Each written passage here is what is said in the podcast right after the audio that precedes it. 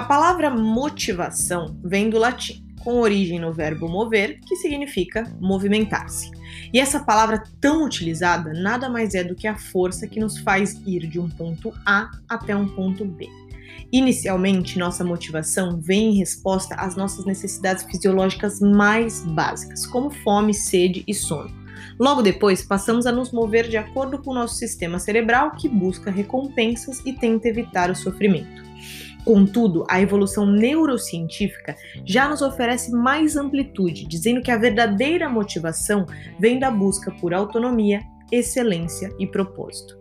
Minha sugestão em tempos difíceis é buscar esse primeiro movimento, por menor que seja, e se fixar na ideia de que só nós, com nossa autonomia, podemos fazer algo que nos permita ir ao encontro daquilo que queremos.